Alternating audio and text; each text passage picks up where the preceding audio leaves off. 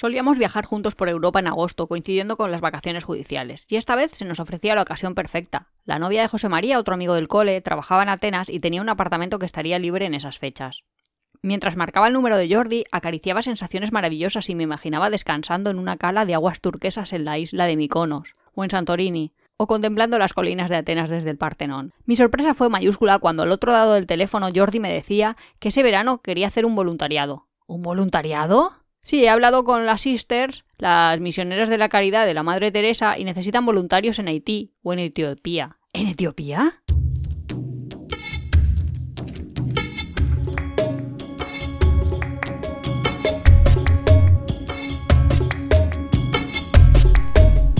Bienvenidos a Tiempo de Viajes. Este es el capítulo 34 de la segunda temporada y hoy vamos a hablar de voluntariados, del Working Holiday Visa, todo ese tipo de temas. Sí, es que me ha dicho Iván, vamos a hacer un capítulo de a ver si la gente quiere trabajar fuera de España o si... Es que en el estar... capítulo anterior ya habíamos dejado este tema un poco así flotando en el aire y por eso como se quedó así hemos visto, pues da para un capítulo, ¿no? Claro, yo cuando era pequeña me acuerdo que las manifestaciones siempre decían eso de ningún ser humano es ilegal ahí contra la ley de extranjería y ese tipo de cosas. ¿Y esto qué, a qué viene? No, que por favor. Cuando estás viajando, Sí. a veces tienes que salir de un país o volver a entrar porque de pronto tu pasaporte deja Caduca. de tener el visado. En... Eso lo hemos comentado también nosotros, que a veces hemos estado en Tailandia y hemos tenido que hacer. Sí, Visa Run. Ellos dicen visa run, que es básicamente te vas para volver. Sí. Pero vamos, que Sales, es rápido. vuelves a entrar. Sí, pero hay veces que eso es posible, pero que Otras veces no, claro. Claro, pero que de pronto en lo de ningún ser humano es ilegal es... Yo, desde mi imaginario de pequeña, que siempre pienso de cómo creía que era el mundo frente a cómo es el mundo en realidad, pues yo no sabía que una persona no podía estar libremente donde le diera la gana, cuando le diera la gana. A ver, que yo entendía que tú no podías estar por ahí y dedicarte a, yo qué sé, robar bancos en Irlanda. Eso lo tenía yo claro, pero yo pensaba, pues mientras cumplan la ley y no hagan nada raro, tú estás donde quieras, cuando quieras. Los Pero no. niños de cuatro años no entendemos lo de las fronteras. Claro. Y entonces, cuando eres un viajero y sobre todo que quieres estar largas temporadas o pues lo que surja, yo qué sé, que tampoco te... Ya. te- Puede ser problemático. Puede ser frenar. realmente problemático, sí. Sí. Y además es súper raro porque a veces es problemático para uno pero no para otros. O sea que el lugar donde tú has nacido te está marcando un montón. Claro, Nosotros una vez conocimos unos viajeros eh, en Tailandia, creo, y eran andorranos que... Visto desde el punto de vista español, parece que Pues ser andorranos todo ventajas, Claro. pues no. Claro. Ya es que Porque es un país muy pequeño, no tiene convenios. Sí, entonces todo depende de qué convenios tienes o qué convenios tienes. ¿Dónde Claro. puedes estar? ¿Con dónde Es no que a nosotros estar? nos pasa eso, quizás. eh, por ejemplo, nosotros a Japón podemos ir y estar tres meses sin visado ni nada. Y hay países de Sudamérica donde les exigen un visado y como mucho es un mes y luego tienes que ir a renovarlo. Es Ya, las complicaciones eso, burocráticas en, que te en ponen. un hostel conoces a un argentino y dice, no es que me tengo que ir, y tú, uy, pero no te gusta. Y dice, no, es que se me han acabado mis 30 días. Claro, Y realmente 30 días es que se pasa muy rápido. volando, volando. Y luego la parte de voluntariado, creo que Iván Jack la quiere traer más como, bueno, pues si Pues, tienes que conseguir... opciones, claro, de trabajo, sí. Opciones de trabajo que te vayan a ahorrar el alojamiento y muchas veces también la comida, la manutención, que es bastante ahorro porque siempre hemos explicado esta regla de las cuatro partidas más o menos en que se divide siempre los gastos de un viaje, que una es comida, otra alojamiento, la otra es como el turismo y la otra el transporte. Pues cuando estás haciendo un voluntariado te acabas de ahorrar el alojamiento 100% seguro, a veces también la comida y, claro, y el transporte completamente, porque el transporte significa que ese tiempo estás quieto, con lo cual, y el turismo ni te cuento, porque es que no estás visitando, a lo mejor Hombre, no, haces a lo alguna mejor excursión, justo solo te tienes que gastar en lo que hagas de Claro. turismo, por así decirlo. pero vamos, te baja el presupuesto infinito. Claro, es una opción muy buena para poder no solo visitar un lugar, sino como mezclarte un poco más con la gente o estar más eso, tiempo, claro, eh, bajar tu ritmo, o sea, estar mucho más tiempo en el mismo lugar. Hmm. Y además, sí, sí, es una opción que muchos, muchos viajeros de larga, que viajan por mucho tiempo, eh, eligen por esas razones y también por otra razón que es más mental, que es por lo menos sentirte útil haciendo algo, estar un poco Claro. conectado con el mundo, no estar solo viajando para ti, pensando en ti mismo y todo esto. Sí, los, todos los británicos, y, y entiendo, y esto ya sí que es cocina Nuria, que países donde tengan una herencia protestante más que una católica, tienen bastante Sí. grabado a fuego sus 888. Quiero decir que 8 horas para trabajar, 8 horas para descansar, pero 8 horas para la comunidad o algo así. O sea que para sentirte útil tienes que hacer cosas también con los demás. Y entonces en esa parte, pues Sí, mucha gente tienen- siempre quieren hacer. Además- Aunque los católicos tienen la parte de las misiones. En este texto que también, leíamos, ¿eh? Sí.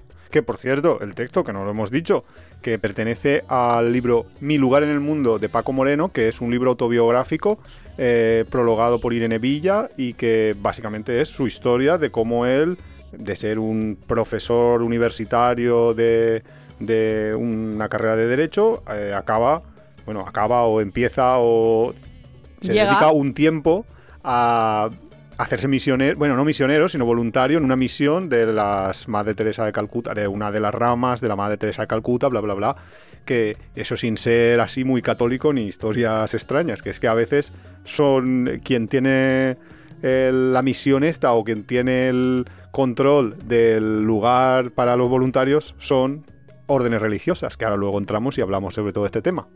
ay, esto lo decías por algo. Lo de, era profesor de universitario, pero acabó en las misiones. no, por nadie, yo eso no, eso ha sido una casualidad. No, pero sí que es cierto que eh, lo que decíamos un poco de que los viajeros que viajan durante mucho tiempo, pues para bajar, simplemente para bajar el presupuesto ya es una opción eh, lo del voluntario. Y para mí mi referente del voluntariado así como de estando de viaje, bajar el presupuesto, es una amiga que, se ha- que es la que explicábamos en el capítulo anterior, que ella eh, tenía su técnica de conseguir trabajos voluntarios que era simplemente escribir a los lugares donde iba a ir, a todos los hostels, para ver si en alguno eh, le aceptaban como para hacer algo, pues limpiar, hacer las camas. Eh, En algunos ya digo que les, le decían, pues lo único que tienes que hacer es como animadora sociocultural, etcétera, etcétera. Y a veces conseguía eh, trabajos en hoteles, en hoteles buenos. De hecho, me consiguió a mí uno, que yo le dije, yo, yo no quiero, yo, a mí que me cuentas. Pero Oye, bueno. pues tú no eres masajista. Eso es lo que me consiguió. Bueno, es que había un hotel que ella le escribió para ver si podía trabajar como limpiadora o como algo. Un hotel de lujo de estos. Eran las Perentians. Un hotel así como de 4 o 5 estrellas. De estos que llegas, que tienes que llegar en la ancha porque está en su. en un lugar ahí súper apartado y tienes ahí todo incluido y tal. Y le dijeron. Pues mira, no, de limpiadora no, pero si eres masajista o eh, instructor de buceo o instructor de snorkel, eh, nos vales. Y ella dijo, ostras, pues a mí esas cosas no, pero Iván igual le interesan. me decía a mí, ve, yo, yo, a mí que me cuentas, no, no, deja, deja, que yo estoy de viaje puro y duro, que yo tengo poco tiempo. Pero bueno, esa es mi experiencia con... Bueno, tenemos una experiencia en voluntariado, ahora que lo pienso, tú Uy, y yo. sorpréndeme. Hemos trabajado nosotros, estaba yo pensando. Claro, nosotros en el Camino de Santiago. Ah, bueno, sí, ciertamente. Eso es una experiencia de voluntariado. No solo, so- solo es un trabajo de voluntariado, sino la organización de un trabajo de voluntariado. Porque, bueno, eh, la universidad en la que yo trabajo tiene un, bueno, pues un programa ¿no? de Un voluntariado, programa de asistencia. Bueno, iba a decir podológica, pero es que tiene podología, fisioterapéutica, Mm. de terapia ocupacional pero, eh, pero a, los, a los peregrinos. Y entonces, bueno, nuestra función principal, Cuenta un poco cómo funciona eso, pues mi función es tutorizar a los alumnos que son los voluntarios. sitio, claro. O sea que básicamente estás ahí. Diríamos que estás de inspectora de los voluntarios, pero realmente no. Realmente ejerces de Estás- voluntario estás también tú porque ahí sí. zarpa, ¿no? sí, sí, sí. O sea que haces el Sí, voluntariado. la verdad es que Pues es a cambio de unas poquitas horas de trabajo, bueno, poquitas barras regular, porque ¿Cuán- a lo mejor estás desde era? las 3 de la tarde, por la tarde. hasta pues hasta que se acaben los pacientes. por Pero eso decirlo. solía ser a las Que 8 ocho, por una ahí, cosa sí. así. Pues Cinco estás horitas. atendiendo peregrinos, que básicamente, bueno, pues los podólogos sobre todo hacen ese tratamiento de heridas, ampollas, desinfección, ese tipo de cosas. Y bueno, los fisioterapeutas pues hacen pues, Pues contracturas claro. y los terapeutas ocupacionales pues te, ense- enseñan eso, a- te enseñan a llevar la mochila, ya está. Sí. No, algo más harán, pero, sí, sobre ergonomía, ese tipo de cosas que pero yo estuve ellos. con ellos porque, claro, yo iba también, yo como acompañante de Nuria y... Y, y a mí me parecía ahí como sorprendente que estuvieran los, los terapistas ocupacionales. Terapeutas, ¿qué terapista? Esto, pues terapeutas. Que porque estaban ahí, mira, la mochila se lleva así, se lleva así. Bueno, pues hay gente que no lo sabe, No, yo le vi yo más. Cada, cada uno en su área. Cada uno en su área. ¿Qué más? Pero vamos, eh, la cuestión es que a mí lo que más. De esa experiencia, a mí lo que más me interesaba o lo que más chulo me parecía. Porque, a ver, lo que les ofrecían a los voluntarios es que trabajaban esas horas y a cambio tenían alojamiento y comida pagada. Además del transporte, o en el transporte no. Bueno, no sé, eso va a depender un poco del año, si se consiguen subvenciones, si no, pero bueno. Bueno, pero tenías eso, pero lo más chulo era el. Como la convivencia, La ¿no? convivencia que se generaba. Era casi un campamento para ellos, porque Sí, ellos eran sí. amigos entre sí, o bueno, Sí, o algunos no se en porque justo era momento. pero incluso con los monitores, o sea, incluso con nosotros, era como muy muy esto. De, de hecho, por las mañanas que estaban libres, pues te Hacíamos ibas a hacer una excursión, te ibas a, a hacer alguna actividad. Eso era, eso era básicamente la vida de, de un voluntario. Y eso yo lo volví a vivir, lo constaté, porque la chica esta, cuando yo estaba. Yo llegué a Camboya para principalmente para ver los templos de, de Angkor. Y ella estaba en Siam Reap, que es la población más cercana a Angkor, pero a las afueras haciendo como un voluntariado de inglés. Porque No, eran- de inglés no, en verdad era de una escuela. Profe Era de una escuela. escuela, Lo que pero pasa que si eres profe de una escuela, pues tiene que ser de inglés. Básicamente lo que hacían era profesores de, como estaban dando las clases en inglés a los, a los niños de un poblado, mm, pues un poblado que en general pues nunca habían tenido contacto con extranjeros ni nada parecido. Pero vamos, que enseñabas colores, frutas y ese tipo de cositas a los nenes. Sí, bueno, había algunos con más nivel, pero básicamente sí, es lo que estaban haciendo. Y entonces, eh, claro, yo de ahí, de, a raíz de eso, yo conocí a todos los que trabajaban en ese momento en el, en el voluntariado este, en, en ese instante, porque claro, los voluntariados es lo que tiene, que la gente va entrando, saliendo, entonces pues se van generando este tipo de dinámicas. Y a mí lo que me contaban, y esto es el gran warning que yo voy a poner de- del del tema voluntariado, lo que me contaban es que ellos habían sido todos engañados. Todos habían llegado allí eh, bajo unas promesas de lo que iban a hacer y de las condiciones en las que iban a hacerlo y la realidad era otra muy distinta.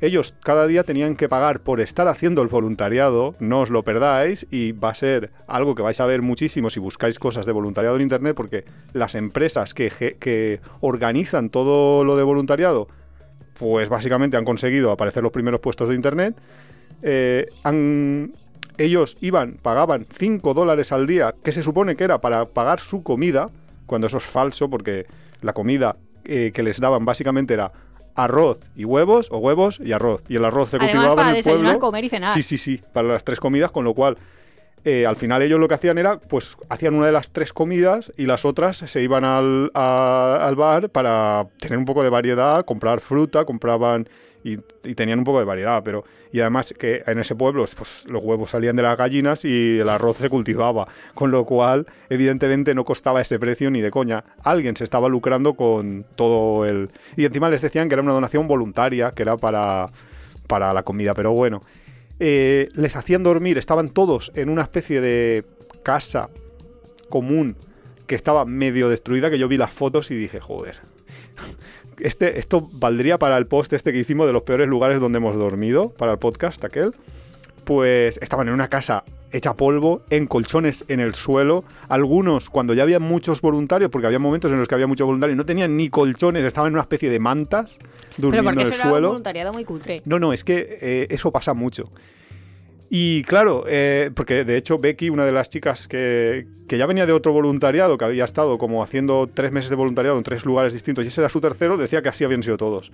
Y de hecho la otra chica a la que hablo, Estefanía, me dijo que había estado en Myanmar haciendo otro voluntariado, eh, en este caso era de como de cuidado de ancianos, y que las condiciones no variaban mucho. Que a ver, que lo que quiero decir es... mm, Estad preparados si os vais a hacer un voluntariado para condiciones muy precarias y jamás paguéis por nada. Porque si pagáis vais a tener las condiciones precarias y encima os vais a sentir como gilipollas por estar pagando a cambio de esas condiciones.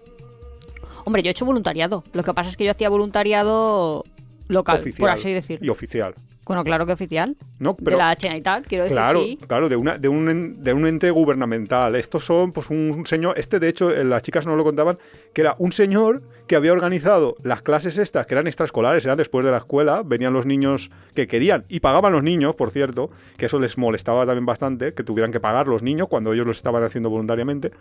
Y llegaban y.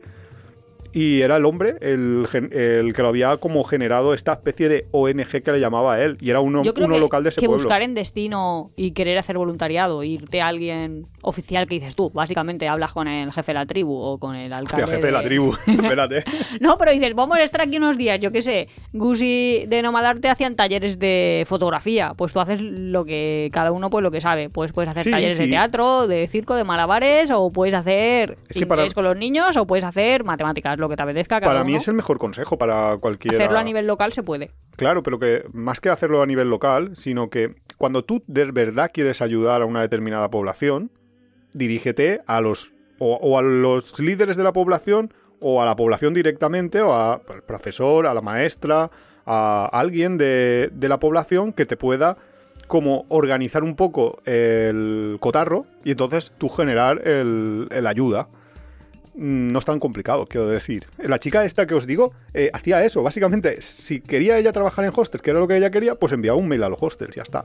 Y entonces, pues vosotros podéis contactar igual y os, y os cargáis al intermediario, que es el que se lleva todo el dinero y, la, y de, de comisiones por el medio. O sea, es el problema que yo veo, que no es que le vea ningún problema, es que eso es tal cual, estar de vacaciones pero barato, pero no consigues ampliar tu tiempo de permanencia en un país. ¿Por qué no? Sí, porque estás gastando menos. A, ver, a ver, si Digo tienes- de forma legal, que no te amplían tu visado ni nada de Ah, eso. no, no, no, no, no, claro, claro, porque no tienes un visado de ningún tipo, claro. Claro, y que no hay obviamente. una relación laboral, estás ahí Ninguna, totalmente... en absoluto. Claro, es que esa es la parte B, que es eh, el tema de la legalidad. Porque en muchos países, incluso trabajar sin cobrar es ilegal. Entonces, eso ya te. Claro, tienes que mirar país por país a ver cómo está la legislación si quieres hacerlo. Pero es que en ningún país se puede trabajar sin cobrar, ¿no? No, tú puedes ser voluntario, por supuesto que puedes hacer trabajo voluntario, en España incluso. Claro, porque no vas a poder trabajar sin cobrar voluntariamente. Ya, pero en plan que te vas a Caritas y repartes comida o qué. Hay límites legales. O sea, a ver, hay límites legales, claro. Por ejemplo, en- eh, eso se hace mucho tras las crisis de. las varias crisis que hemos tenido últimamente, que no vamos a enumerar. Se hace bastante. Lo Yo, de... yo de pequeña joven era ¿Tú qué eras? La que repartía los regalos en Navidad y todo eso. A la iglesia llevaban cosas y nosotros que éramos del Junior los repartíamos. Y ya está. No sé, Y ya está. la gente- se ha acabado. no sé, ¿qué quieres que te cuente? Viene un gitano ahí diciendo, quiero la moto Feber, quiero la moto Feber. Que es que en verdad había moto Feber. eh, ¿Regalabais Motofeber? Sí, Ese sí, era y además nuevas y ¿Sabes que ese todo. era mi sueño de pequeño? Yo quería una Pues Motofeber. da igual, ahí básicamente era el que más se quejaba, más cosas conseguía. No. Yo aprendí eso de, de las colas del hambre, que antes no eran las colas del hambre, eran solo regalos colas de los juguetes. Que encima es súper raro, porque en España funciona de que a lo mejor una familia lo necesitaba, pero tenía como vergüenza para pedirlo. Entonces solo venía la gente así como, Como ruda, comillas, comillas. y a lo mejor había gente que... que lo necesitaba más y no. Sí, y luego no gente pedía. que, pues yo qué sé, de buen corazón quería darle regalos y entonces los llevaba. O sea, que vosotros lo que hacéis era intermediarios entre quien quería ayudar dando regalos y quien necesitaba Claro, nosotros ayuda. éramos los repartidores. Pero, no, pero elegíais a quién repartíais. Bueno, también he hecho otro voluntariado en, en un sitio que era de... ¿Cómo decirlo? A ver, Pues las mil viviendas. Yo qué sé, creo que todo el mundo entiende más o menos qué tipo de persona vive ahí. pues estaba... O sea, los lugares que se llaman las X viviendas, ¿por qué siempre son marginales? Yo creo que es el nombre. El nombre ya está llevándote hacia claro, un porque, determinado... ¿por qué los gitanos viven en las mil viviendas y no en los 17 bungalows? que, que le ponen a las urbanizaciones Claro. unos nombres que, que te dan ahí unas ideas, pues yo qué sé. Pues la cosa, eh, la ludoteca. Y hacíamos juegos. Y una cosa que me llamaba un montón la atención, es totalmente transversal y no viene, es cómo integraban el machismo social las niñas. Y nosotros ahí, desde nuestro, no sé, punto de vista del voluntario, intentábamos cambiarlo. Sí, Pero, ¿por qué? pues niñas ahí de 5 años a lo mejor jugando Cinco a- años. Sí, sí, sí, sí, sí. Jugando a algún juego o lo que sea, ellas a lo mejor sabían la respuesta. Ujú. Rollo trivials que hacíamos mm, modificación del trivial para esa gente, ¿no? O sea, de- Esa desarrollamos gente ha sonado fatal.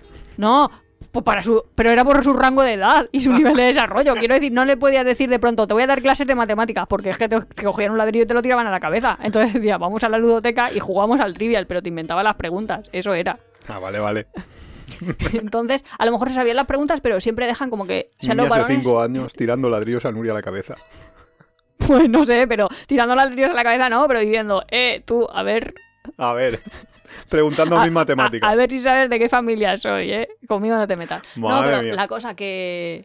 Que, pues eso, que no respondían a lo mejor eh, las niñas, querían que lo hicieran primero los niños o algo así, desde muy pequeño. Es como lo que hablamos siempre de la culturación. Muy O bien. a veces te decían, tú haz caso a tu papá. Y tú, vale, pero es que yo no tengo que hacer caso a mi papá. Muy bien, Nuria Padros Flores. claro, Volviendo claro. al tema, yo lo que he hecho un poco es eh, para que, a ver, en Oye, que yo estaba contando mis experiencias como voluntaria y también he hecho voluntariado medioambiental. Eso es verdad, claro, que es Y el lo que, que hacíamos- hablábamos de la Generalitat. Sí, pues ahí lo que hacíamos era, vamos, vigilar un monte que no se prendiese fuego. Y romper un coche. Mm, Bueno, pero porque éramos, digamos, no, noveles conductores. No veles. Que no sabíamos mucho, mucho ¿La conducir. conductora eras tú? Claro, conducíamos todos. Pero, ah, pensaba que Y- eras- y además que era la off-road, ¿eh? tenías No, no, no. Tenías que tener carnet para hacer ese voluntariado. Ah, si no, no pues no ibas por las pistas. Bueno, Sí, no sí, sé sí. si si no, no, pero por lo menos en cada grupo, que nos dividíamos en subgrupitos de cuatro, pues uno por lo menos tenía que tener carnet, claro. Sí, y la Generalitat Valenciana No. cometió el error de regalarles, de regalarles, de dejarles un coche Panda 4x4 pero era un panda, eso nuevo, iba a decir, que rompa- rompimos un coche, barato. pero era un panda. Bueno, Y luego, y en, en el si Peñón dan de uno más caro, pues uno más caro que hubieras roto. En el Peñón de Ifac, eh, pues marcabas ahí, o sea, le decías a la gente que no se saliese de los caminos y que no cogiese florecitas y ese tipo de cosas para Hombre, conservarlo. y la gente os hacía caso, viéndoos conducir como para no haceros caso. No, que lo de conducción era enfrente. Y en otro hicimos ahí, que estaba también muy bien, por lo que tú dices de el- la parte viajera de hacer un voluntariado, que al final es, pues acabas teniendo ahí una chiqui pandi, o sea que Claro. tienes un montón de amigos y te lo Claro, pasas es que muy eso es lo bien. que más mola. de- Que es en plan campamento, pero voluntariado. Quiero decir, convivencia. Y lo que hacíamos ahí sí que era mm, más físico, por así decirlo, porque marcábamos caminos. Mm, qué duro. Pues quiero decir, pues poner vallas, que en verdad son troncos en mitad del monte, y levantar los troncos, y yo qué sé, a mí me... Que sí, que sí, que yo lo he visto el camino que hicieron y, joder, eso es... Es, es durillo. Así que cuando vayáis por ahí veáis un monte y ahí hay vallas para que no se caiga Eso la gente y todo eso, eso, eso lleva un trabajo detrás. Y, y Nuria, que era un poco vaguncia, es, ese tipo de experiencias que te permitían viajar, ella elegía el destino más corto, que era el de su propia provincia. Pero bueno, Bueno, pero eso es porque, a ver, lo que está diciendo Iván es que tú podías elegir en toda España donde querías. Pero yo ya me di cuenta de que luego en los 15 días de tu voluntariado ibas a estar centrado en tus 2 kilómetros cuadrados como si fueras una hormiga, porque vas andando a los sitios. A mí me da igual, porque hay gente que decía, pues me voy a Baleares. Pues sí, pero te podías ir a Baleares, pero tenías que comprar el Transmediterráneo o comprarte el billete de avión. Y luego en realidad estabas ahí, en un campo. Pues yo para eso me iba al COI, que iba ahí en el trenecito, que salía a la puerta de mi casa y llegaba. y aquí conjuntamos dos de Claro, los rasgos que distinguen a Nuria. y pasártelo bien. Es que, y saber que no vas a tener nada más en el otro. Es que estaba maximizando los recursos. En ese caso eran los recursos económicos. Volvamos al tema. Vale. Que yo he traído aquí mi tema. lo bueno es que luego conocías a gente, encima era mejor, porque si tú lo hacías en plan local, conocías a gente de fuera, porque nadie más de Nadie más de. Valencia se a Valencia. Así que era todo, era todo Era todo ventajas, era un win-win. Que yo se lo recomiendo a toda la gente. Vosotros, evaluar la- las variables. Nuria siempre pensando, siempre pensando. Pues mira, yo he hecho como una especie de categorización, que a mí me gusta mucho lo de categorizar, el, pues las distintas plataformas que existen para, para conseguir trabajos voluntarios. Así que si quieres empezamos. Venga, sí. Lo primero que debo decir es que, por ejemplo, que hay muchas plataformas que te van a pedir dinero. Por ejemplo, la de. Hay una que se llama Volunteer Wall. Volunteer Wall. Que tiene una serie de posibilidades. Súper chulas algunas, ¿eh? Te digo que, que te vas ahí a Uganda a, a estar trabajando en las rutas de. con los gorilas de montaña. ¿Vale? Pues eso cuesta 2.000 dólares a la semana ¿Tienes que pagar tú? tú pagando. Tú vas a estar trabajando y pagando 2.000 dólares por semana. Hola, soy Nuria. mm, Este es mi currículum. Te pago 2.000 por Por trabajar. estar aquí una semana contigo trabajando. Sí. Ah, estupendo. Claro, supongo que a lo mejor hay alguien que le apasionan lo de los gorilas y que quiere hacerlo pagando esos 2.000 dólares. También puede simplemente Yo creo que vas hasta allí- el destino porque el- el- pagas 2.000 dólares y eso no te incluye ni el vuelo ni... ni No, no, eso para la organización. Solo para dormir y comer. ¿Vale? Entonces, también puedes ir, volar hasta allí, te mueves, te llegas hasta allí, pagas 800 dólares y ves a los gorilas, ¿eh? Y te va a hacer la misma experiencia. Lo que pasa es que en vez de una semana estás una hora, pero bueno. No, yo creo que si hablas con la chica y le dices, oye, me puedo quedar no sé qué, no sé cuántos, yo sé hacer esto. También es verdad que para tú desarrollar un trabajo tendrás que tener algún tipo de habilidad que a ellos es les que pueda es justo interesar. lo que te digo. Es, claro, Yo sé hacer esto, esto, otro tú o esto envía- de más exacto, allá. tú envíale un email a la organización que lo está haciendo, que lo está llevando, y ya está. No, sáltate al, al intermediario, porque probablemente te digan, ah, pues necesitamos gente, yo qué sé, si sabes construir, si sabes realizar algún tipo de trabajo de electricidad, tal, necesitamos a, una persona que, que esto, pues sí, pues en vez de estar calentándonos la cabeza y pagando a gente, pues me viene alguien y me lo está haciendo. Yo os recomiendo saltar los intermediarios. Y por ejemplo, esta web de Volunteer World no he encontrado nada por debajo de los 100 dólares a la semana. Con lo cual yo no la cogería para nada. No, no cogería de ahí nada. Eh, olvidaros, borrar esa web. Pero, ¿y te lo ibas como segmentando por profesiones o algo? O qué? Sí, sí, tiene su. Bueno, tiene. eh, quieres hacer un voluntario primero por países y luego qué tipo de voluntario medioambiental, pues, de Educación. educación, Sanitario. granja, sanitario, etcétera. Eso sí que lo tiene. Claro, lo que pasa es que a esos precios, o sea, es que eso estás pagando, no estás, no estás haciendo un voluntariado, estás haciendo una especie de excursión o de mm, actividad turística, no, pero no un voluntariado. Para mí no es un voluntariado. Luego hay una serie de plataformas en las que sí que tienes que pagar, pero por estar en la plataforma. No es pagar por el lugar de. por la actividad en concreto que vas a hacer, sino por estar en la plataforma, que os paso a, a comentar. Estas plataformas lo que tienen de bueno es que te pueden poner en contacto. Es muy difícil a veces tú que sepas qué cosas tienes tú en tu destino que poder hacer. Y estas plataformas lo que te hacen es poner en contacto a la persona que necesita ayuda con la persona que quiere ayudar. Entonces, estas plataformas, por ejemplo, la más conocida quizás es la de WOF, que lo que hace es mm, poner en contacto granjas con personas que quieren trabajar en granjas. Granjas normalmente de permacultura, orgánicas, etcétera, etcétera. Y cuesta 20 euros al año. Ah, pero eso está luego muy interesante porque puedes hacer cosas. eh, cuando tú dices WOF es lo de Sí, WWOFR. Sí, WOF, sí. Y además Wofa. hay una palabra que se llama los woofers, que son la gente que trabaja sí, en este tipo de, de granjas. Pues es, es como súper interesante porque tú a lo mejor dices, vale, quiero trabajar en una granja, que así un poco ahí a lo que a la pradera no te ves ahí tú. Pero es que so- pueden ser temáticas. O sea, Claro. por ejemplo, puedes ir a trabajar el aloe vera a Canarias, que me parece como súper curioso porque, bueno, estás en Mm. Canarias, luego aprenderás, aprenderás iba a decir, Aprenderás. aprenderás todo lo que es el, el mundo ese, pero además luego puedes pues, visitar la zona, ver cómo se desarrolla turísticamente, o sea, que te va a permitir Claro. luego... Estas plataformas, todas las que contamos un poco, pues lo que te hacen es una serie de. Te piden una serie de horas de trabajo al día, dos a cuatro normalmente, de dos a cuatro horas de trabajo, y luego por el resto de horas, que suele ser o trabaja por la mañana o trabaja por la tarde, pues te vas a hacer excursiones y muchas veces ellos, los propios. Eh, pues los que llevan, los propietarios de la granja, son los que cogen su coche y te llevan ahí a la playa tal, o se van a un mercado, o cualquier cosa así. Sí, y luego eso lo- depende un poco de la zona, pero que suele tener ahí como sitio Juan Encanto, que no es ahí coger alcachofas. Quiero decir que hay campos de lavanda en Francia. de todo. Hombre, pero claro. No sé. Que Yo- está como chulo también, de ostras, es verdad. Pues yo lo que he estado viendo- la lavanda en Francia. Claro, yo lo que más he estado viendo es que se orientan también mucho a como a cosas orgánicas, en plan lugares que no usan pesticidas, eh, trabajos sí, como así muy más- bio-bio. Sí, muchas veces son, son directamente como granjas medio hippies, que la gente que lo lleva son, son sí, hay una cosa que ellos llaman ecoaldeas. eso, a- que son ecoaldeas y cosas así. de los goofers estos eh, de California y los que están en Australia, eso es como Es que no- lo sí, top eh, top. Es que Australia fue el inicio de todo este movimiento y creo que es la plataforma es australiana, creo. Porque sí, es que en, Lo que no sé si hay límite de edad para trabajar. No, no, no. Porque yo conocía gente, iba a decir, yo conocía gente que era mayor. Sí, sí, sí, no hay ningún tipo de, de límite, no, no, no. ¿Tú Y- conoces? ¿A qué Woofer conoces? Pues a unas señoras que conocimos ahí.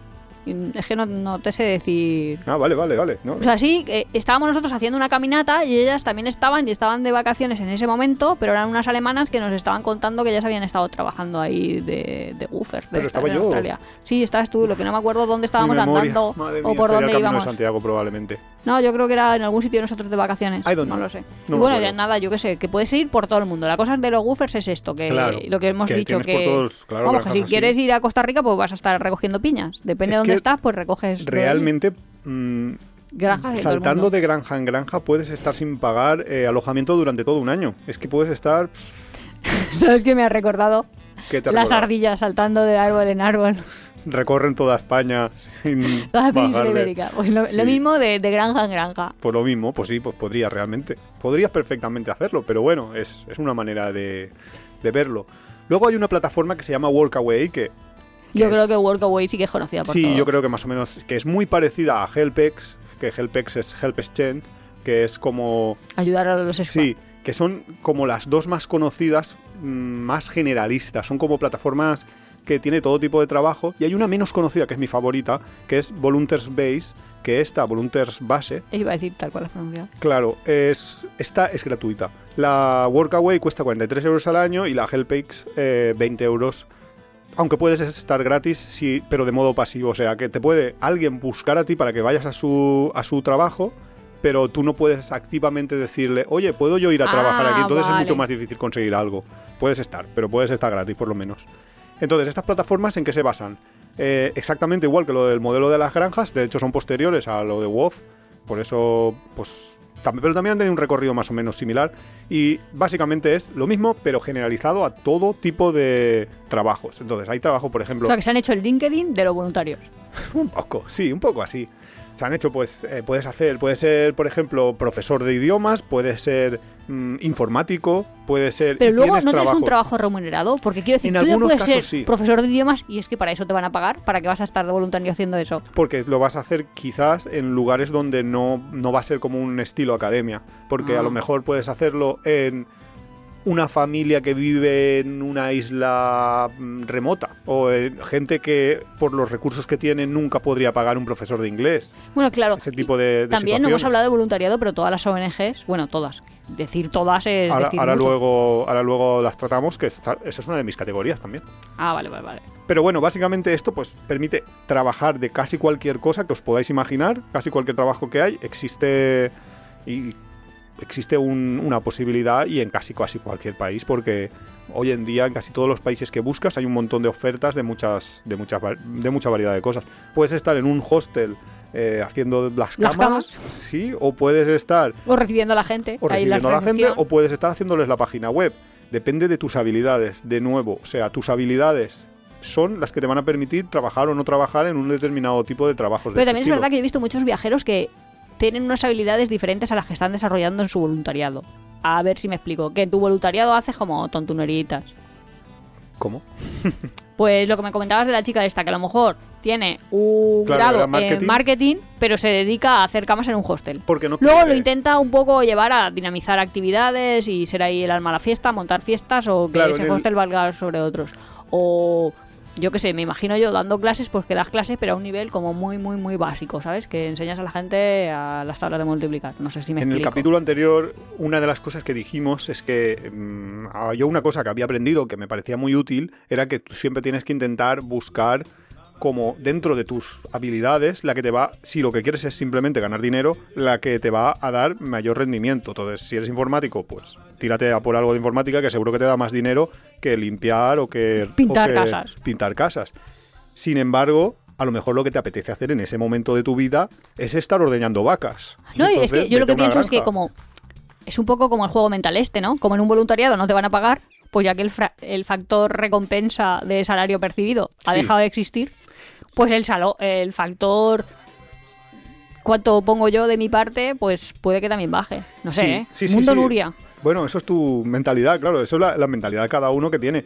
Sí que es cierto que, la, que el tema de que no te van a pagar, mm, en estas plataformas puedes conseguir trabajos remunerados, pero como las reglas de los países suelen ser, pues Que no te pueden pagar. que no te pueden pagar y tal. Entonces, a veces estás en, en la ilegalidad, otras veces estás, están obligados a pagarte o a darte un salario mínimo y otras solo un salario simbólico. Con lo cual, lo que vas a ganar va a ser poquísimo, pero poquísimo. Con lo cual, por dinero no lo hagas. Mm, hazlo por, por o bien ahorrar o bien porque te apetezca Claro, pero por hacer ese trabajo. yo no conozco a nadie que como médico se quiera ir a trabajar como médico a Cuba. Porque si te van a pagar 36 dólares al mes. Y porque en Cuba hay más médicos por, por cabeza Bueno, pero que justo porque hay muchos, podrías ir en un rotatorio. Quiero decir, pues voy allí y aprendo. A lo mejor aprendo salud pública en condiciones mm, de escasez de recursos y estaría interesante y tal, pero la gente pues no lo hace Pero directamente. porque lo que buscan es la peseta. La peseta. No No, la- no, te peseta, pues la peseta no es la peseta, pero dices, bueno, pues si quiero hacer eso, pues me voy y lo veo. O sea, estoy de visitante y no pero estoy sin trabajando. embargo, hay médicos. no, yo Sí, creo, yo creo sí. que no es por eso, porque sin embargo hay médicos que Pero están en, en. ONGs. ¿Por qué? Bueno, pues de visitante, pero es que hay ONGs en África que tampoco les están pagando.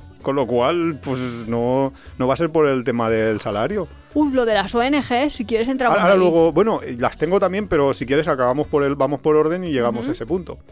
Vale, luego después de estas tenemos también Helps Day, que básicamente es lo mismo, también cuesta 30 euros al año y más o menos lo mismo. Y, y luego había otra por aquí que se llama Wallpackers, exacto, que también cuesta 49 dólares al año y también es exactamente de lo mismo. O sea que todas estas, todos la- los dejaré los enlaces todos en, en el post de apeadero donde por cada entrada ponemos uno y ahí los tenéis por si acaso queréis visitarlos. Y estas son como las plataformas que yo llamo generalistas, que es le pegan a todo. Pero está distribuido por países. O sea, yo ahora quiero irme a trabajar a Holanda y Tienes que soy entrar a una de estas ecuatoriano webs, y. Tú entras a una de estas webs y Ah, buscas tengo que Holanda. pagar a una, a otra, a Claro, otra, a otra. lo que pasa es que la- lo normal, lo habitual es que ellas te dejen ver las ofertas que hay ya y entonces tú ya, en cuanto ves el catálogo, ya dices, ah, pues me voy a por esta. Y si no, te vas a la de Volunteers Base, que es gratis totalmente y ya está. Ah, vale, vale, vale. Y vale. luego si os ha da- si Volunteers Base, por ejemplo, funciona bajo donativo, si veis que os está ofreciendo un poco lo que buscabais, pues le dais 20 euros, le dais 30 euros y ya está. Y es que a mí también me da un poco de miedo, por ejemplo, imagínate que yo pago por, por la de Workaway. Cuando tú pagas, tú tienes acceso a poder intentar optar a una plaza de una de las de las ONGs, de las ONGs o de las empresas que, que te están ofreciendo su, su alojamiento a cambio de un poco de trabajo. Pero es una opción, ¿no? Ya, es No como significa- buscar trabajo, ¿no? O sea, de- te van a hacer la entrevista a ver si les cae bien. o Te van a hacer si- una entrevista, te van a ver los méritos que Mm. has aportado y, y van a elegir a alguien y quizás no seas tú, igual has pagado y lo que tú querías no lo tienes. Eso tenéis que tenerlo en cuenta también, que es importante, que, que a lo mejor estás pagando y estas membresías duran un año, pero bueno, a lo mejor has pagado y no, No sacas y no nada. sacas nada. Y hay una que es, que es específica de idiomas, que es gratuita también, por lo cual es bastante interesante, si, sobre todo si hablas inglés, porque eh, si hablas inglés y tienes un nivel de poder enseñar, que se llama Talk Talk Bed and Breakfast, Talk Talk BNB. Esta eh, básicamente está orientada a enseñar idiomas y casi todo lo que hay es para enseñar inglés en Camboya, Laos, en Pero tienes que ser América del Sur, donde quieras. diplomado en... O sea, tú tienes que ser profesor Depende, de idiomas. depende de la depende de la oferta en concreto, te piden que tengas o que no o no hace falta que tengas alguna de las de los niveles. Luego hay eh, plataformas súper específicas, como por ejemplo Crew Seekers. Crew Seekers es una plataforma para gente, ¿Que quiere trabajar en un crucero? No en un crucero, sino en un barco en general. Ah, claro, Es claro. gente que tiene La un- tripulación. Claro, hay gente que tiene un barco y que necesita pues, determinados puestos en el barco. Puede ser desde cocinero hasta un patrón. Lo que pasa es que aquí a veces te piden pues titulín. Te, te piden que sepas. Para ser personal de casino tienes que tener tu título de croupier. Pues hombre, pues el personal de casino no lo he visto yo en esta plataforma, pero si lo hay probablemente te lo pidan. Pero por ejemplo, muchas veces lo que buscan es un patrón de barco y lo porque claro, los barcos pequeños no tienes no tienes la posibilidad o, po- o podrías, pero podrías pagarle a alguien porque fuera contigo a cruzar el Atlántico, pero la realidad es que a lo mejor no tienes el dinero para hacer eso, entonces buscas a alguien. ¿Eh? Hoy en el Wallapop, que te voy poniendo que hay cerca de tu casa, hoy me ponía uno de eh, que se había sacado el título y que ¿Y se ofrecía, no, que se Ah. ofrecía gratuitamente para patronar tu embarcación a cambio de horas de porque así iba Aprendía. teniendo más horas. Pues mira, para él, si se enterara de que existe No, porque web- ahora tendrá pocas pocas horas, supongo. Sí, pero para esa persona, por ej- por ejemplo, podría aprender eh, gracias a esta web, porque esta web busca muchas veces patrones que tengan ese título y, y luego pueden ir evolucionando. Esta web cuesta 99 libras al año. Libres esterlinas. Libras, sí, porque es que es una web británica, entonces... Ah. Y, pero la verdad es que lo he visto, he mirado de- desde dónde tienen destinos y tienen un montón. Desde Alicante, por ejemplo, tenían. O sea Pero una amiga mía, bueno, la hija de una amiga mía ha trabajado de cocinera en un, en un barco de lujo. Bueno, que tampoco era, a ver, te iba a decir, solo tenía como máximo 29 comensales y cobraba bastante, ¿eh? Aquí como paga. En dos, esta- 2.000 a la semana. En esta web casi todas las ofertas son pagadas. Casi todas. No todas, pero casi todas son... son Ah, vale, vale, o sea que es un trabajo.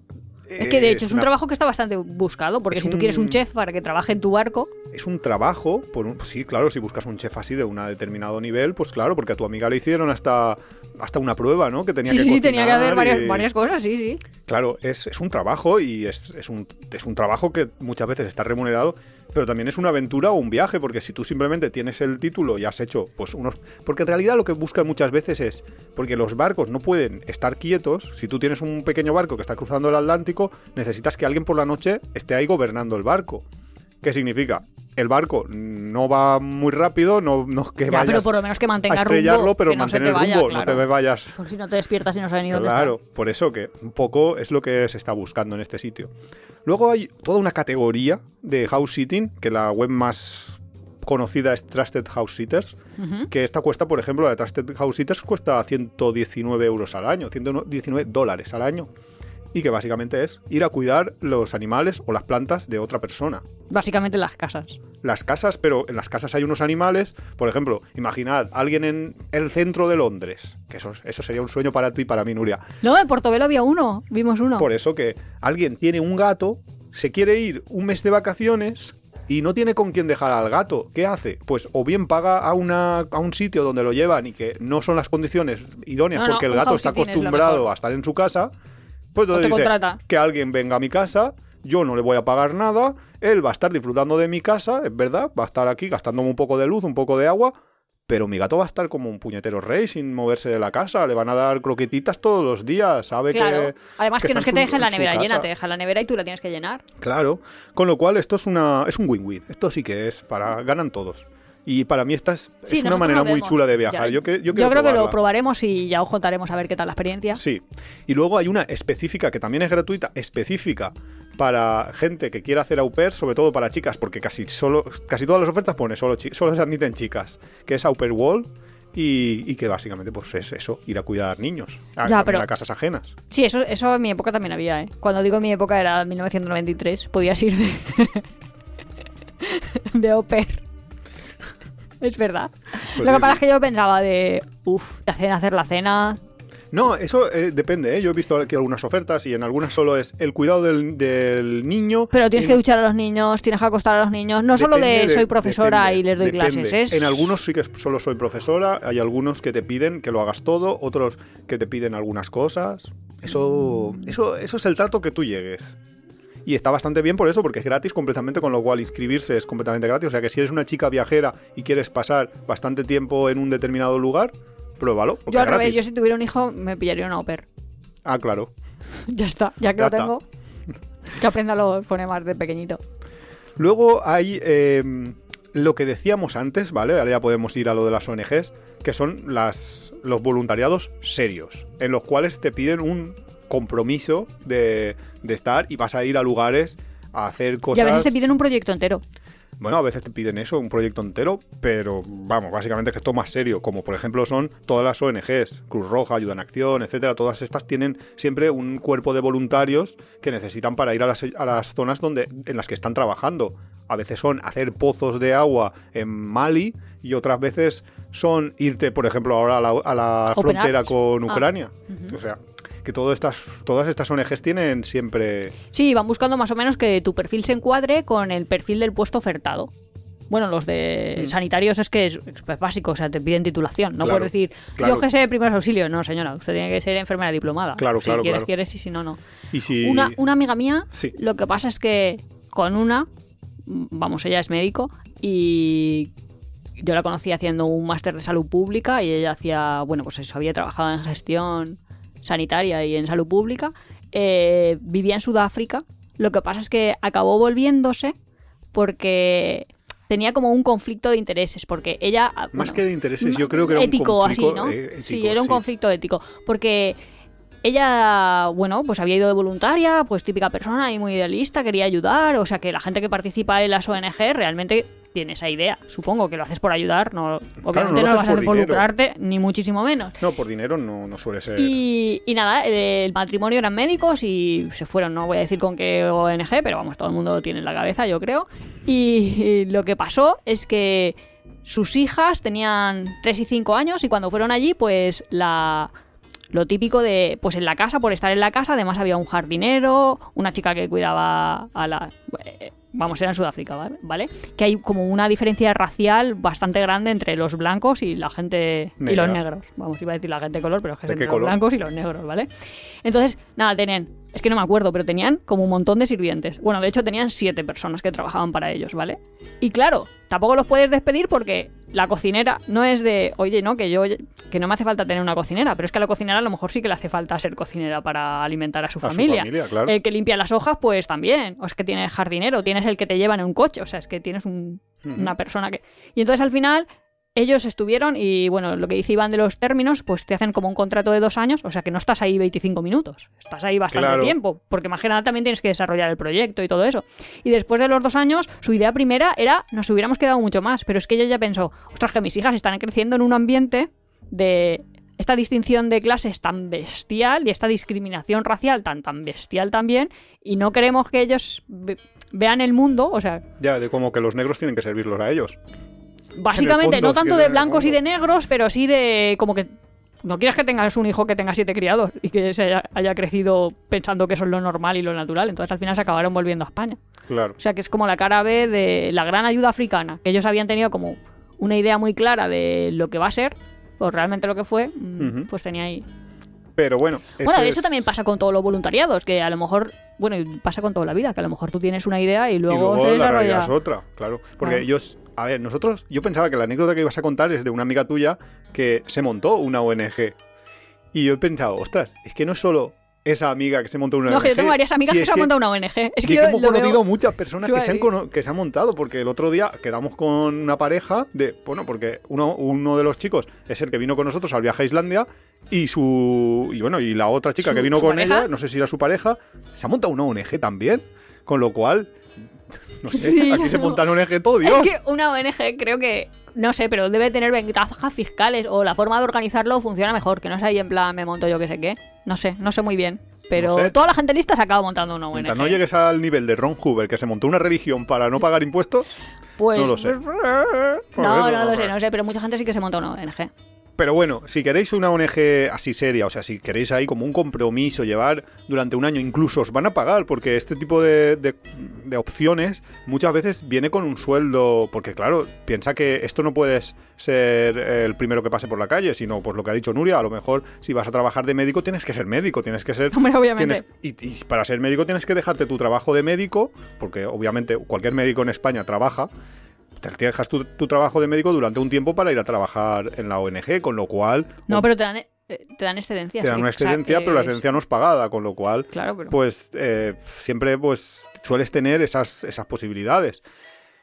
Otra opción para conseguir este tipo de trabajo es a través de Naciones Unidas. Naciones Unidas tiene una web que es UN unv.org y ahí tienes muchas opciones y ahí te hacen como una especie de casting y te dicen lo, lo- lo que necesitan, las habilidades que están buscando y tú puedes postularte a ello y suelen ser proyectos de 12 a 24 meses. Sí, yo conocí a unos. Bueno, es que en Ginebra está la ONU. Hay una de las sedes Sí, sí, de la claro. ONU. Y sí, hay gente. Y ahí te pagan bastante bien, ¿eh? Sí, sí, ahí Por te lo pagan menos bastante, bastante, sí. en mi época, No, no, que es el 99-2000. Sí, sí, he visto los ahí- sueldos, están bastante, bastante, bastante bien, claro, pero lo que pasa es que esto ya es como muy, yo lo veo como muy serio. Luego tienes, por ejemplo, la página web de uso internacional, que, international, perdón, .org, que también tienes esta opción, y luego, si tienes algo menos serio, a través del programa Erasmus europeo, si eres europeo, creo que solo vale para europeos, eso sí, eh, tienes un, programa de voluntariados que están becados. No te van a pagar, no, no te van a pagar 2.000 euros al mes, ni de coña. Pero a lo mejor sí que tienes alojamiento, transporte, eh, comida y luego te dan 200, 300 euros al mes para pues un poquito que hagas actividades en la zona. Y, y la verdad, y estos están solo para, para estudiantes y creo que hasta un determinado límite de edad. Sí, para profesores no. Y además lo del programa Erasmus es que funciona bastante raro, porque yo antes en las clases de inglés, cuando empecé Pero la no es el programa Erasmus de inglés, es un programa no, no, de pero te- te, digo voluntariado. que uno de los chicos que venía conmigo inglés Mm. era un chaval que también estudiaba medicina, pero estudiaba medicina con un intercambio no sé qué. Bueno, que Sí. era residente español, pero no ciudadano español, porque era argelino, o al menos su familia. Total, que no podía participar en el, Ar- en el Erasmus, porque necesitabas Ser europeo. un pasaporte. Y tú, pero si lleva este chaval cinco Más años en una universidad que- española y no, está como bastante limitado. Luego, un paso intermedio entre las plataformas estas generalistas de las que hablábamos, que ahí pues puedes encontrar cosas como de una semana solo de duración o incluso meses, pero, pero empiezan desde una semana. Y un paso intermedio entre esto y lo serio, de te tienes que comprometer firmando unos documentos a estar durante 12 meses, que son todas las cosas estas oficiales, es un par de webs que, que funcionan bastante bien. Una es Volunteer Match, que es gratuita, que lo que hace es poner en contacto eh, ONGs con voluntarios, ¿vale? Entonces es un paso más allá de lo de, de las plataformas generalistas que muchas veces no son ONGs, también hay ONGs, pero normalmente suelen ser como empresas, familias, etcétera, que, que ofertan un trabajo puntual. Aquí es más un trabajo continuado. Y la otra es idealistas.org, no confundir con idealista, ¿El de los pisos? que ahí esto es para comprar casas. Esta es idealistas.org. Lo que pasa es que ahí he visto también que hay muchas veces que te piden pago. O sea, que a veces hay, hay historias de pago. Pero bueno, eh, buscad las que son gratuitas y ahí hay opciones también de, pues, de un compromiso eh, de corto, medio plazo, de un mes, de dos, de tres, en causas que a lo mejor te interesan más que ir a pintar una granja. Que a lo mejor son causas humanitarias, causas de ese estilo. O sea, ¿qué quiero decir? Que si lo que quieres es un compromiso bajo, pero ayudando de verdad a gente que, que es muy pobre o que lo necesita realmente, tienes esta opción y no te tienes que ir a ser trabajador de la ONU. Yo lo que estaba pensando es, yo no me puedo montar para que vengan todos los voluntarios a mi casa. Sí, eso es Workaway. Workaway te permite, por ejemplo, si tú tienes un... Un una- jardín a por hacer. Pues imagínate, ¿vale? Y tú puedes ofertar una plaza de al- para alguien y le dices, necesito una persona que sepa trabajar un jardín, que sea un jardinero, que sea un paisajista y que, Y un albañil que vaya moviendo piedras, Bueno. y me vaya haciendo una fuente. claro, si tienes esa- esas dos necesidades, tú le puedes poner esto y decir, tengo trabajo para un mes y yo a cambio voy a dar alojamiento y comida. Eh, voy a dar... Pero eso no es la precarización del mercado laboral. Un poco, sí, la verdad es que bastante. Sí, eso es un poco... Pero claro, a lo Hola, mejor... si estás escuchando esto y eres un paisajista, ponte en contacto con Apeadero Viajero en cualquiera de nuestras plataformas. Porque yo hago la comida y un plato en la mesa no te va a faltar. Vas a tener hasta tu casita propia. Bueno, volviendo a la, a la cosa más seria. Si vosotros reíros, pero si alguien lo está escuchando y le interesa, que responda a la oferta. Volviendo ya un poco a la seriedad, Working Holiday Visa es la otra opción que tenéis para trabajar.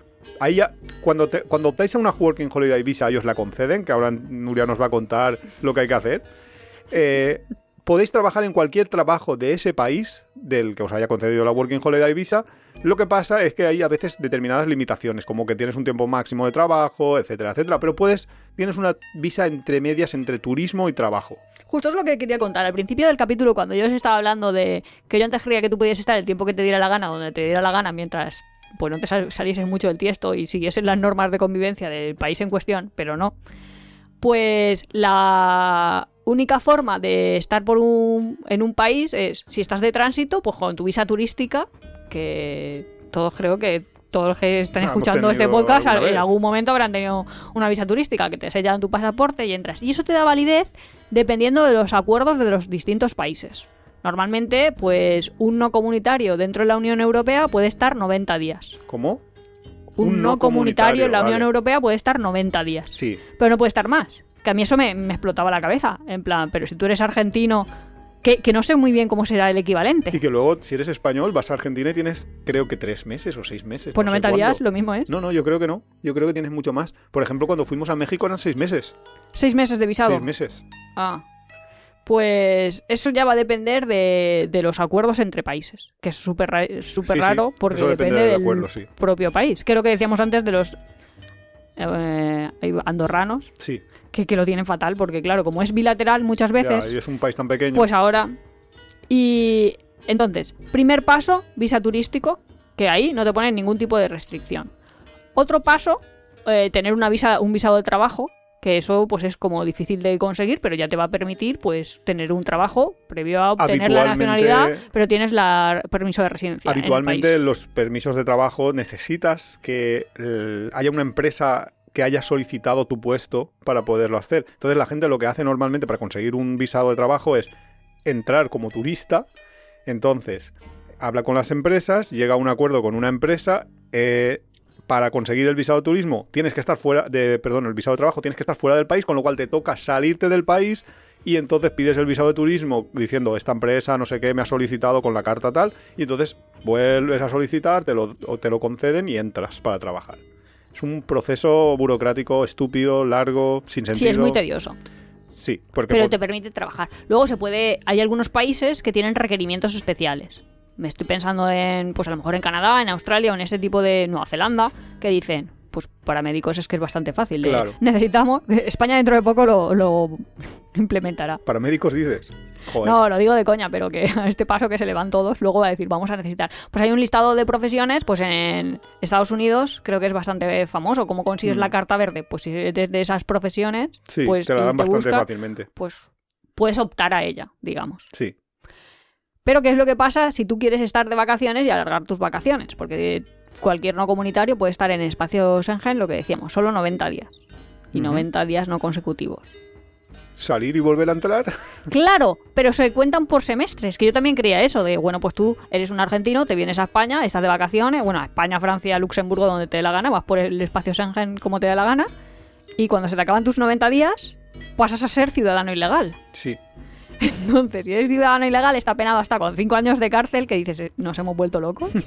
Ahora, no sé, yo es que hay, hay gente que estará ahí con su, no sé, con su mochila al hombro más tiempo o lo que sea, y luego te pueden poner. Claro, tú eres ilegal no significa que directamente tu pasaporte deja de tener validez, porque eso es lo que pasa en teoría, pero también es verdad que dicen que muchas veces pues los propios funcionarios no se dan cuenta. Ya, claro, que si no miras la fecha, pues si sales y pues ha salido, ya está. Pero lo que tienes que hacer es estarte fuera otro semestre. O sea que tienes que estar. Si has estado 90 días y ya se te ha caducado, no es me voy a Turquía y luego vuelvo a entrar. Claro. Hago Grecia-Turquía. No, es hago Grecia-Turquía. mm, vamos por donde yo quiera de la parte del este y luego tendré que volver a entrar al siguiente semestre. O sea que Sí, es como muy complicado, Es ¿eh? No es un, una visa run de estas de Tailandia, de salgo, entro, salgo, entro. Bueno. Aunque no sé cuánto tiempo se podría llegar a estar en Tailandia Es que haciendo en visa run. Tailandia, cuando, cuando nosotros fuimos por primera vez a Tailandia, tú podías salir del país, volver a entrar al país y ya estaba. Y podías hacer eso un número in- infinito de veces. Y podías estar, pues a- nosotros, por ejemplo, una vez salimos caminando a, la frontera con Malasia, porque Malasia tiene visado gratuito, y volvimos a entrar caminando. El mismo día, bueno, de hecho, Do- dos minutos más tarde. Pues claro, los tailandeses, el gobierno tailandés vio que eso era un puto cachondeo y que dijo, limito a tres veces las entradas por tierra, Ah, tres. Y cada Tres. vez solo te dan un más 15 días. más, 20 más 30 días. ¿Más 30 seguro? Sí. Ah, vale. Entonces, por tierra, por ejemplo, ya sol- no puedes entrar, la tercera vez no puedes entrar, perdón, solo puedes entrar dos veces. O sea, entras la primera vez, sales, vuelves a entrar, sales, vuelves a entrar, tres meses. Entonces ya tendrías que hacerlo por aire. Por aire puedes hacerlo ilimitadas veces. Pero ya veréis como, como el- dentro Siga, de siga, poco siga. eh, cortarán también la, la posibilidad de hacerlo por vía aérea. Entonces, lo que decíamos, un visado de un working holiday es el paso intermedio entre estar estudiando en un país y sí que te dejan, te dan permiso como para estar trabajando. Para, bueno, pero no tienes por qué estar estudiando con el Working Holiday. Simplemente... Vale, yo había dicho, tienes que estar estudiando porque todas las working holidays tienen una limitación de edad. Se pueden dar desde los 18 hasta los 30 años. Sí, Además te van a pedir una serie de acuerdos, o sea, hay una serie de acuerdos que lo regulan. No tienes que tener a nadie a tu cargo ni estar al cargo de nadie. Quiero decir, si sois una pareja y tenéis un hijo, olvidaros porque ya no lo podéis pedir, porque tenéis a alguien en vuestro cargo. O, si o si tienes a un padre, por ejemplo. Que, no, si tienes a un padre a tu cargo, te refieres. claro, que tienes un Ah, padre claro, a tu claro, cargo. claro. que- No puedes tener a nadie a tu cargo. Tienes que tener de 18 a 31. Tienes que tener un billete de salida que me explicas a mí para qué vas a tener. Le estoy hablando de Para asegurarte espacios que te vas de mi seguro. país. Ya, pero es que tú puedes entrar por España y acabar saliendo por Grecia. Ya. O por Noruega. O por. según Lo de los gires. billetes, eso muchas veces para entrar en cualquier país te lo piden y es una tontería porque algo, pues lo puedes comprar un- el billete más barato y ya está. Y, y lo pierdes, va. ¿Qué van a ser? En un año que vas a estar 20 euros. Pues Ya te 20 compras euros. uno barato y ya está. Porque, por ejemplo, Alicante, Marrakech suelen valer muy baratos y estás saliéndote de la Unión Europea. Sí. Y luego, ¿qué más? Hay acuerdos con algunos países sí, algunos países no. De hecho, es que eso hay que mirarlo y cada uno que nos esté escuchando que se lo mires específicamente en función de tu propia nacionalidad. Pero, por ejemplo, si eres español, pues tienes un acuerdo bilateral con Japón, con Nueva Zelanda, con Austria. No, con Australia, perdona, con Corea del Sur y con Canadá. Que yo creo que la Working Holiday Visa para Canadá es como muy famosa, o al menos los furgoneteros muchos van. Bueno, lo, lo sabemos más que nada por... Por, Por verte por dentro, ¿no? verte por dentro. Sí, pero ahora los de Working, Working Travel, Travel también se van ir, dentro de sí, unos días. sí. Eh, y eso es un poco raro porque vas ahí y es, es que la Working Holiday los Pero lo yo- estamos contando y parece que sea como que todo el mundo la solicita y la obtiene. Pero no, hay unos números limitados, porque Muy claro, limitados. todos los países no quieren que venga otra gente a hacer de mano de obra, o yo que sé qué miedos tendrán de que venga otra gente ahí a trabajar. Entonces, sí, lo que dice Iván de muy limitados es, por ejemplo, para Australia hay 500 plazas. Hay 500 plazas, abren el 1 de julio y se cierran enseguida. Yo ahora, hoy, para hacer el podcast, estaba mirando y un montón de países me decían, ya están cerrados, ya están cerrados, ya están cerrados. O sea, por ejemplo, ahora hay Corea, que pensaba, pues una working holiday ¿Corea la buena o la mala? Corea del Sur. Ni buena ni mala, no sé, no los he visitado. Pero, y cada uno los abren en, un determinado tiempo. Pero bueno, la parte esa de cuando se reciben solicitudes, pues yo que sé, para Nueva Zelanda, no es en julio, es el 21. Va a empezar ahora el 21 de abril. Pues para otros sitios es en julio, para otros sitios es en enero. Mm, eso va a depender y os lo miráis. Y lo que queríamos decir es que, por ejemplo, para todo Canadá hay mil plazas para españoles. Claro, es poquito. Y ha- haces como un sorteo. Bueno, como un Eh, sorteo no. es un sorteo. Es un sorteo. Entonces, claro, si vas una pareja, puede que a uno le toque y a otro no le toque. Claro. Y si a uno le toca y a otro no le toca, pues Pues mira, Pues uno no puede cortas, ir. de- dejas ya la tienes que pareja abandonarlo y... y ya está. Para Australia, bueno, hay 1.500 plazas. Se querían ampliar a 3.400. Parece que los australianos están diciendo, nos hace Que falta gente, nos hace falta gente. O sea, que si algún oyente quiere ir a Australia, esa es, una de las en opciones. Australia hay, no sé cuántas plazas deben de tener para los alemanes, pero hay una cantidad de alemanes haciendo una especie de gap year ahí en, entre los 18 Pero porque los y alemanes- 19 años, brutal. No, es que aquí acaba selectividad, digamos, en julio y empieza la universidad, digamos, en septiembre. O sea, que tienes vacaciones y ya está. Pues ellos les acaba en el cuatrimestre, con lo cual tienen desde febrero hasta Sí, que tienen el octubre meses de- ahí libres. Entonces, se supone que es para que tú trabajes en ese tiempo o para que dejes No, de tener pajaritos en la cabeza, Para que os lo aprender digo inglés, yo que... La excusa que, que me decían todos es, no, yo le digo a mis padres que vengo aquí a aprender inglés. Eso es lo que me Claro, y luego todos. están en un hostel todos los alemanes junto con todos los alemanes. Todos emborrachados, hablando alemán y poco inglés. Poco inglés, porque la verdad es que poco inglés hablaban. Pues yo qué sé, yo a la gente joven, ojalá lo hubiéramos descubierto nosotros antes. O Sí, sea, a los verdad que 30 sí. se te acaba ya la posibilidad de tener un working holiday Yo creo visa. que lo que decíamos antes de que los furgoneteros se van a Canadá es por una razón. Es porque transportar la furgoneta a Canadá es bastante más fácil que hacerlo a Australia, Australia. por ejemplo. Y sin embargo, los sueldos en Canadá son como los de Australia, muy altos. Incluso a ellos que les pagan el mínimo legal, les pagan el salario mínimo, les permite, como están viviendo gratis ese tiempo, les permite coger mucho dinero para ahorrar y luego Claro, y luego seguir viajando, eso es claro, cruzar todo Estados Unidos y irse a Sudamérica, que vuelve a ser barato.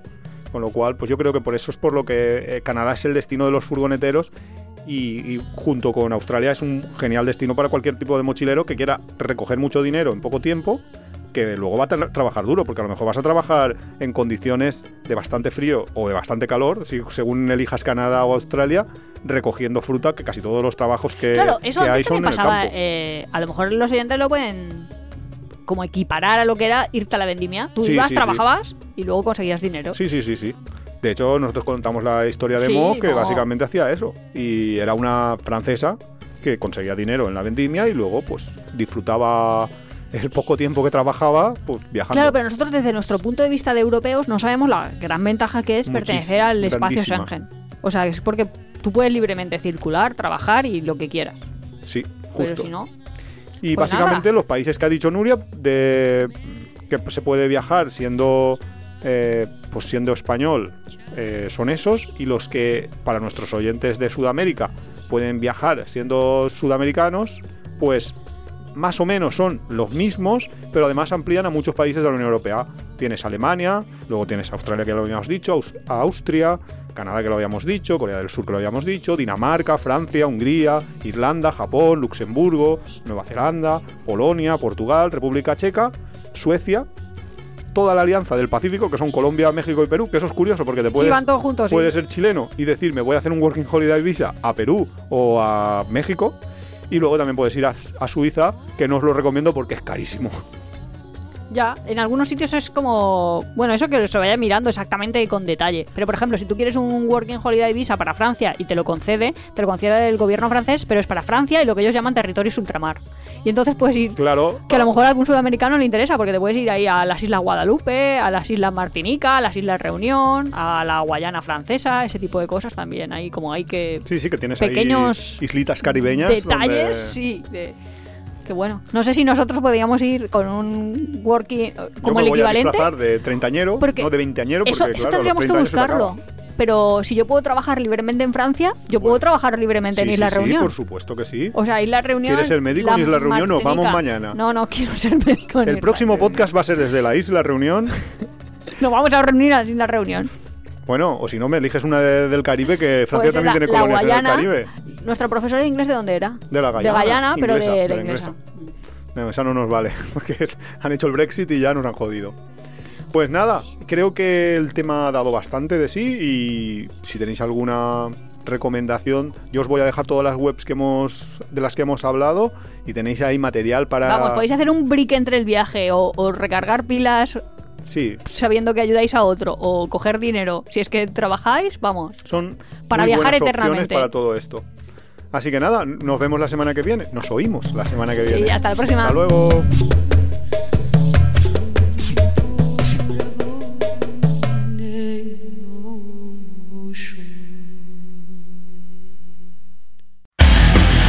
Si te gusta nuestro podcast, apóyanos en las redes sociales, coméntalo, compártelo, nos ayuda a crecer y sobre todo nos encanta recibir vuestros comentarios y sugerencias. No olvides suscribirte en las principales plataformas de podcast para recibir cada semana tu capítulo de tiempo de viajes. Estamos en Google Podcast, Evox, Spotify, Radio Viajera. Nos encontramos en apeadero.es y en Twitter e Instagram como Apeadero Viajero, todo junto, Apeadero Viajero. También estamos en Facebook.